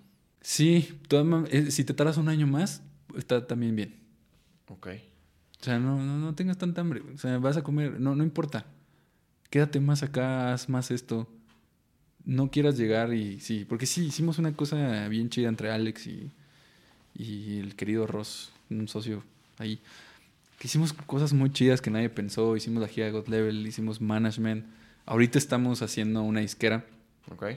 que conservando Cano, que es el señor, para mí es un mentor bien cañón, eh, que lo aprecio mucho y que me ha enseñado muchísimas cosas que ya son otros niveles que, que hay. Y sin embargo, todo eso era tanto, tanto, tanto. Yo no quería parar que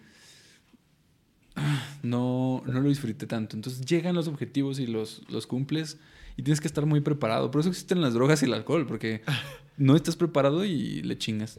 Mm, ¿Preparado para qué? Para nada, para el éxito, para cumplir tus objetivos, porque en el momento que tú cumples un objetivo ya no tienes ese objetivo. Es muy Y importante. necesitas otro. Sí, pero si el objetivo es toda tu vida y si el, objetivo se cumple, entonces ya, ya pasó toda tu vida. Esa es la expectativa que tú tienes de eso. Estaba viendo eh, un- el podcast de Joe Rogan con Kevin Hart, este actor y comediante, ¿sí lo ubicas? Sí. Eh, y hablaban más o menos de esto, de... eh, yo no sabía hasta escuchando el podcast que este güey, el Kevin Hart, es como súper...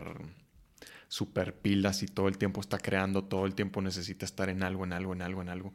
Entonces, pues de eso hablaba él, ¿no? Habla de... De cómo te tienes que estar reinventando todo el tiempo, porque si no te, pues sí, no te estancas. O sea, si cumples un objetivo y exactamente como tú lo dices, y eso era tu, tu objetivo de vida o tu meta de vida, pues ya te quedaste sin vida, ¿no? O sea, ¿qué, qué más vas a hacer? Entonces él, él hablaba de, de estar siempre buscando aprender algo más, eh, lograr otro objetivo, otro proyecto, seguir creciendo, seguir creciendo, porque si no tienes más cosas de tu interés, pues te vas a quedar en el vacío, ¿no? Hay muchos. Hay, hay muchos trabajos donde la gente no es feliz. Mm, pero indirectamente hace cosas para ser feliz. Es decir, llega una persona que puede trabajar de licenciado en algo, lo bulean, está ocho horas trabajando, se transporta del Estado de México a Ciudad de México, Ciudad de México, Estado de México, pierde cuatro horas de su vida y no es feliz hasta que se va de viaje. Y entonces lo que hace de su vida es quiero trabajar en esto para poderme ir de viaje. Y ahí está su propósito en la vida que me parece que está bien si tú estás bien con eso. Porque no todo en la vida es, ay, quiero cumplir mi sueño. Dejemos de romantizar el que es así. A veces no. Y a veces el sueño neta está muy mal. El sueño cuesta a veces demasiado y a veces no vale la pena. Hay personas afortunadas como, como tú o como, como la gente que ya sabe qué, qué es lo que quiere en su vida. Pero, pero, pero al final de cuentas, es- esa vida puede mermar un poco el que el objetivo no tenga que ser tan claro, porque entonces ya estoy haciendo lo que me gusta. El camino ya me está gustando. El problema es que cuando tú piensas que tu vida se basa en un objetivo en particular, es decir, quiero ser millonario, entonces vas a hacer todo porque es un, un objetivo tan largo que ese camino no lo vas a... No importa, no importa, síguele, síguele, síguele. no, no, no. Ahí es donde viene el problema. Si te fijas, muchos de los cantantes muy exitosos, muy rápido, tienen problemas con las drogas, con la ansiedad, con la depresión, con el alcohol, tienen problemas de ego, lanzan celulares por... ¿Me explico? Sí. ¿Y por qué pasa eso? Porque realmente ya cumplieron todo. El ser humano necesita un, cuestión, un, sentido de la vida, decía Víctor Frank. Si no lo tienes, o sea, si ya, super- ya, ya, ya estás, ya no tienes hambre, ya ahora tienes lujos, ya tienes dinero, ya hiciste lo que quieres y lo que quieres ya no te está llenando, entonces el cerebro humano empieza a colapsar. Tiene que salir la destrucción por algún lado siento que yo, ese es el, el- el tema que yo tengo ahí con las personas. No necesitas dedicarte, si, si amas algo, si amas actuar, cantar, pero no lo puedes hacer, hazlo de todas maneras porque es tu sentido de vida. No lo vuelvas un trabajo, pero tú tienes que actuar. Tú, tú eres un pez, necesitas estar en el agua. Luego te sales y pues puede ser cantinero, ni modo, te toca mantenerte de eso. Y entonces ya sigues actuando. Si tú quieres seguir actuando y tratando de que ese sea también tu trabajo, está chido. Pero no puedes eh, esperar todo y todo bien. Tiene que haber sacrificios y consecuencias con, con todo. Hasta para cumplir tu sueño, ser feliz y todo, necesitas sacrificar cosas. Es que lo complicado de eso, justo ayer lo hablaba con una amiga, es, pues, ¿en qué momento tienes la conciencia y la fuerza de decir, ¿sabes qué? Esta persecución de mi sueño ya no me está llevando a ningún lado, voy a desistir. O sea, ¿en qué, momento te, te, armas de valor y dices, hasta aquí? No está fácil. Es un acto de valentía hacia ti mismo de los dos lados, ¿no? O sea, porque puedes ser valiente y decir, quiero mi sueño, o puedes ser valiente y decir, quiero ser responsable conmigo. ¿Qué es lo que quieres? ¿Cómo quieres afrontar tu vida? ¿Cómo quieres hacerlo? Ahora, yo lo que insisto es a veces el sueño no es tan chido como tú piensas. Y a veces inclusive el sueño te estorba para seguir soñando en otras cosas. Tengo un chorro de amigos actores que están mal. ¿Por Porque no pueden conseguir, eh, mundialmente, históricamente, el, trabajo de actuación es muy difícil de conseguir. Porque no nada más es el talento, es cuestión de relaciones públicas, es de una imagen. Y si aparte le añades el ser famoso, tienes que tener un RP muy bien contigo mismo. Necesitas muchísimos factores que no tienen que ver con talento. Hasta la suerte.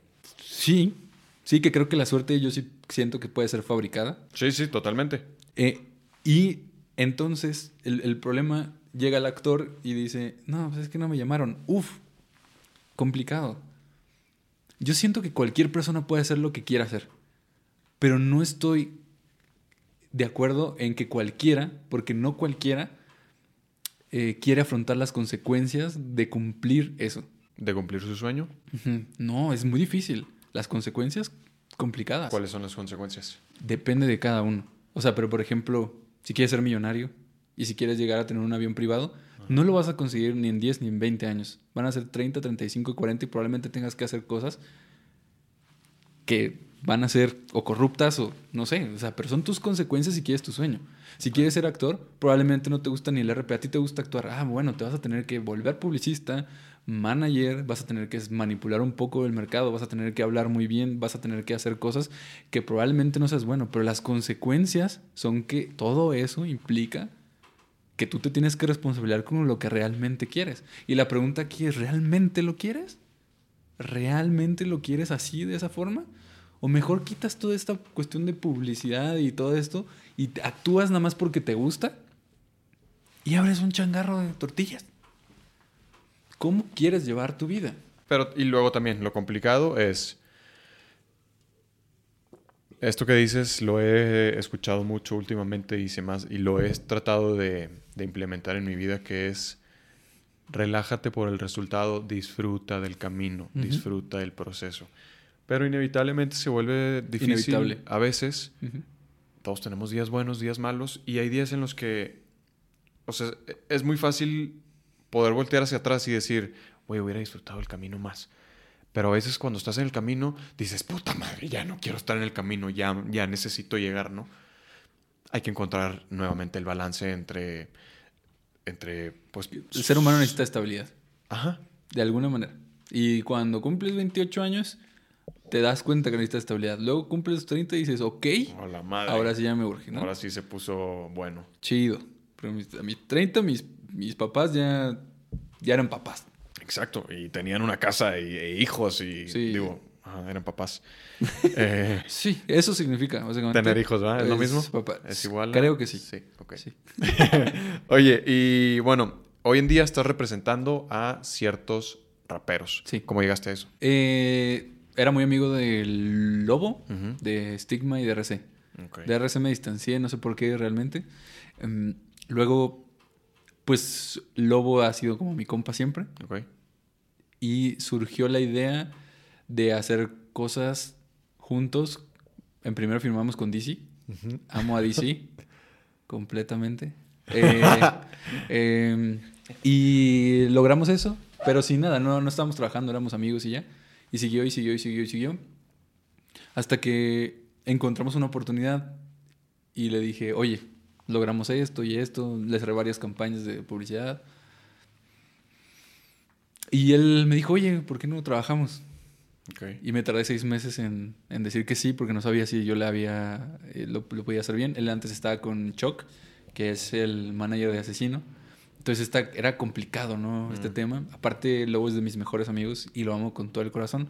Entonces, combinar como estas cuestiones, yo no sabía qué tan factible era, hasta que me di cuenta que también tengo un amor por su proyecto. Okay. Y dije, bueno, vamos a rifarnos. Y nos fue muy bien, nos fue muy bien. Eh, creo que contribuí a algunas cosas que él ha logrado. Y empezamos hasta como industria del management. También tenemos a Dominic, a Stigma, a varios, pero ellos son un poco más o recientes o la diferencia no ha sido como, como, como tanto por diferentes circunstancias, ¿no? Okay. Y sí, Lobo Estepario ahorita es de los proyectos que más me gustan y en los que más confío. Y mm, pues cómo has eh, sobrellevado el estar pues pendiente y, al tanto de tanto trabajo, ¿no? O sea, manejar eventos y manejar raperos. Es que tengo ansiedad. Entonces eso me Eso lo complica, ¿no? Pues complica, pero te a huevo te hace delegar. O sea, okay. el problema, siento que de las viejas generaciones de negocios, es que eh, lo quieren llevar todo. Y eso es un error. Si tu planteamiento desde el principio, tú creas a alguien para que alguien te haga caso a ti y no tenga una autonomía de decisiones en tu empresa, está mal el planteamiento. Es muy difícil corregir eso. Yo soy al revés. Yo es de, ah, estás trabajando conmigo, bueno, te toca esto. Pero ¿cómo se hace? No sé, ya me voy. Entonces, soy un poco, a veces me dicen que soy muy irresponsable y a veces, sí, un poco soy irresponsable porque dejo muchas cosas, pero en el sentido de que Lobo tiene su equipo, FMS tiene su equipo. Yo creo también que en lo personal, si yo no tuviera a, mi equipo, Alex o a la Mancera, o a Jocho, a Soque, o a Tortu, o a todos los que trabajo, la verdad es que cada quien aporta algo, pero son especialistas en su tema. Yo soy un inútil en la producción. O sea, lo puedo decir abiertamente. Pero Alex es muy bueno. Y Alex es un inútil en el FIFA, por ejemplo. O sea, le gano muchísimo. Pero bueno, lo queremos así. Entonces yo me dedico a lo mío, tú dedícate a lo tuyo y podemos hacer esta hegemonía. Entonces el discurso es, tú llegas, creas algo, planteas algo, formas con tus conocimientos a una persona. Esa persona tiene que seguir haciendo ese proyecto y tú te sales. Y esa persona tiene que crecer. Si tu negocio es para que la gente no crezca, ya, y lo peor de todo es que tienes que aguantar que la gente te odie. Te van a odiar. A mí me odia muchísima gente. Muchísima.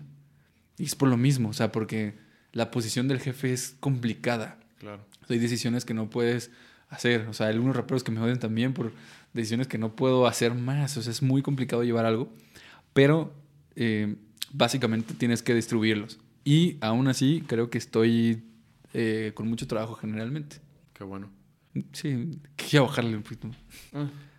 Em, ¿Y te ves, te ves haciendo esto en los próximos años de tu vida? ¿O qué te gustaría hacer? Es algo que me he planteado últimamente más, este último año, porque toda mi vida he estado sobreviviendo. Como en el sentido de, quiero hacer más dinero porque no tengo. Quiero hacer esto porque no es lo que hay y nunca he tenido la libertad para decir qué es lo que yo quiero. Ok. Algo que quiero, y algo que sí puedo decir, es que Lobo para mí es una inspiración. Quiero mucho ese proyecto. Eh, también hay...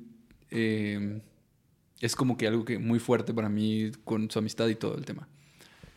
Con, eh, por ejemplo, soy muy fan de M. Malafé, de lo que hace. Okay. Ahí estamos ayudándole como por fuera. Eso también me gusta bastante. FMS creo que ya lo lleva alguien más, o sea, como que ya están muy, muy metidos ahí. Okay. Entonces ahorita ya me queda como, ¿qué quiero hacer de mi vida? ¿Qué quiero hacer exactamente? ¿A qué me quiero dedicar? Y entra el discurso que te decía antes, por lo pronto, ahorita mi trabajo es tener menos trabajo okay. y ver si quiero hacer algo. Yo quiero terminar mis días hablando, quiero dar conferencias, okay. quiero también ayudar a la gente, me gusta mucho de un lado no estúpido, No como un, oh, yo te voy a ayudar en esto. No, con ejemplos bastante reales. Ok. Y, y, y quiero terminar viajando, eh, haciendo conferencias y escuchando a Omar Chaparro cada vez que pueda. Además de Mar Chaparro, ¿quién te inspira? Eh, ¿Famosas? ¿Famosos o gente como Mm, referentes quien sea, quien sea. canónicos? Si, si puede ser un referente que conozcamos, sería bueno, pero no importa que no sea conocido. Me inspira. eh, me, me inspira mucho. Mi mayor inspiración de todo esto siempre había sido asesino. Ok. Y ahorita por cuestiones como que pasaron.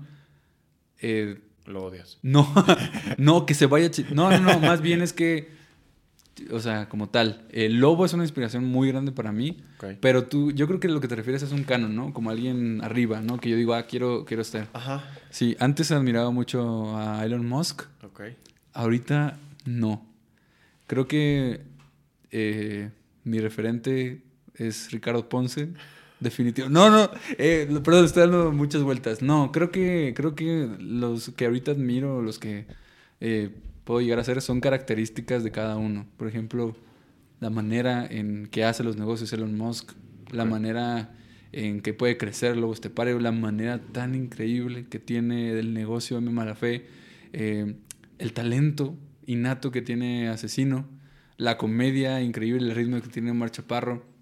Me gusta muchísimo la actuación, soy muy fan de DiCaprio. Me gusta mucho la dirección de, de Tarantino. Para mí la violencia, esa fuerza, no la puedes dejar pasar y tienes que ser violento en métodos. Si el- la violencia la, la tratas de quitar, entonces se vuelve un problema. Si la violencia la tratas de meter a tu vida, se vuelve un problema. Pero si la haces arte en ese momento, vale la pena. Y referentes míos como de mi familia, muy claro, mi mamá, mi novia, mis dos gatas. Hmm. O sea, me inspiran en, en- en hacer las cosas lo mejor que puedo. Qué bueno. Pues ojalá que encuentres todo el tiempo que necesites para hacer más cosas. Ojalá que le encuentres el gusto. Yo creo que voy a regresar a ser actor porque sí lo extraño. No. ¿Sí? ¿No? No. Sí, ¿qué? no, ojalá encuentres el gusto por subir montañas. Sería Estaría muy bueno, sería muy bueno que puedas encontrar algo así. Sí. Eh, ¿A qué le tienes miedo, Andrés? ¿A qué le tengo miedo? Eh, no sé. eh, ¿A qué le tengo miedo? Creo que a esto, te digo, de lo mismo que estaba hablando ayer con, con mi amiga, es que mm, no sé hasta qué punto debería de seguir persiguiendo, no me gusta decir sueño, pero vamos a decir meta. Que tu sueño. Meta. No, me- no me gusta, como que no me gusta la palabra sueño. Entonces, mm, pues dentro de esta búsqueda de, de mi meta, que es que es, es- es complejo. O sea, justo, no no sé si puedo decir que es mi meta de vida porque sé que voy a llegar, o bueno, si llego en algún punto a tenerlo, sé que va a llegar eso, como, ok, ¿y qué más? ¿Qué- ahora que me va a llenar, ¿qué, qué- qué voy a buscar? Pero digamos que sí es la, la meta que sigue en mi vida. Y mm, pues no sé, me da miedo el estarme perdiendo de ciertas cosas por estar en la búsqueda de mi meta y de que no ha llegado. Entonces no sé hasta qué punto es correcto, prudente y seguro seguirla persiguiendo. Con esto termina. no, pero sí, eh, eso. Ya, ya. Eh, y, y no sé qué más me da miedo. Me da miedo. Me da miedo llegar a la vejez y decir. Más bien, llegar a la vejez sin plenitud. Entonces es ahí donde se, se interponen estas dos cosas, como de decir, güey, pues es que hasta qué punto le doy a mi meta, entonces me retiro, pero, ah, ah, ent- entonces estoy como, ok, pues estoy disfrutando el camino, pero sigue siendo correcto que esté buscando esto o no. Eh, pero sobre todo eso, llegar a la, a la vejez y decir, güey, me faltaron tantas cosas por vivir. Espero que no me pase eso de ninguna manera. Sí, entiendo. A ti. Los aviones. no, eh, sí, creo que también yo le tengo mucho miedo al miedo.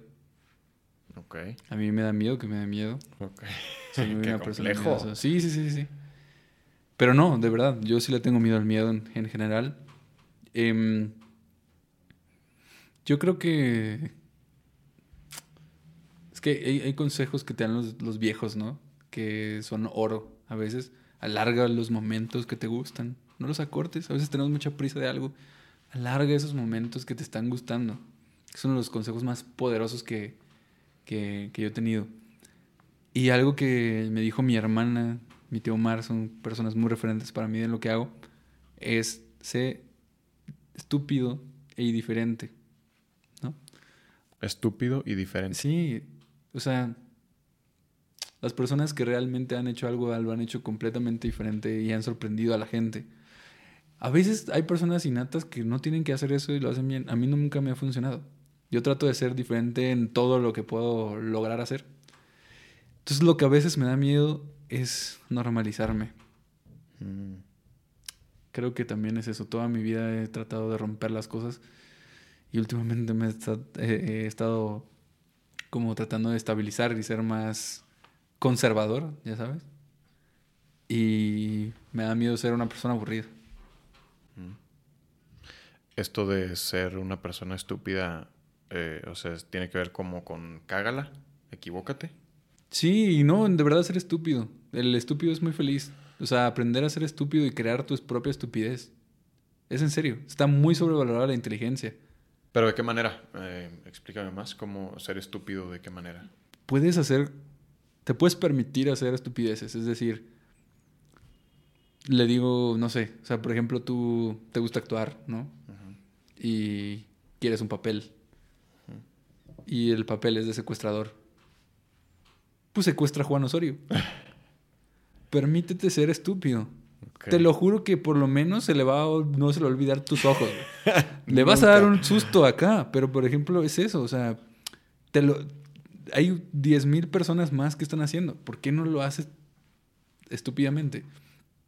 O ¿sabes qué? Es que mañana tengo muchas cosas que hacer y bla bla. Pero hoy me la estoy pasando tan bien escalando una montaña. ¿Sabes qué me voy a quedar? Voy a ser un estúpido. Voy a ser estúpido porque mañana tengo un chorro. Ni modo, me voy a quedar. Creo que si nos dejáramos un poco más, y ese consejo me lo doy a mí, es como. "Ay, Haz tonterías. ¿Verdad? Las tonterías son increíbles. La estupidez es increíble. A veces la inteligencia está tan. Es como la gente que dice, no me gusta la gente hipócrita. Pues qué mal, la gente hipócrita hace un balance chido en el mundo. A mí me gusta que la gente sea hipócrita conmigo. Si no les caigo bien, no me digas que no les caigo bien, güey. Está chido. Prefiero eso. ¿Para qué quiero saber sinceridad a lo tonto? No. Eso es solo ego diciendo, ah, yo quiero saber la verdad. No, güey, sé hipócrita. Sé estúpido. Mm, claro. Es lo que pienso. ¿Qué otro buen consejo te han dado? Mm. ¿No te subes a ese árbol? sí, un buen consejo que, que no seguí. Que no Sí. se me olvida. No, y mm, eh, creo que el que mejor me han dado y, y que como yo lo reconstruí fue el perdonar es un acto de amor hacia ti mismo. Mm. ¿A quién perdonaste? ¿O a quién no has perdonado? No, no te creas. Pues hablando de Pons, no, ya vete. No. Ok, no, eh, no te creas, esa pregunta no. Eh, pues seamos estúpidos, me, creo que sí, sí me hace eh, pues coherencia y sentido, ¿no? O sea, mm, y creo que no tiene que estar peleado el ser inteligente con ser estúpido. O sea, yo diría que tienes que ser inteligente y tienes que saber cuándo ser estúpido.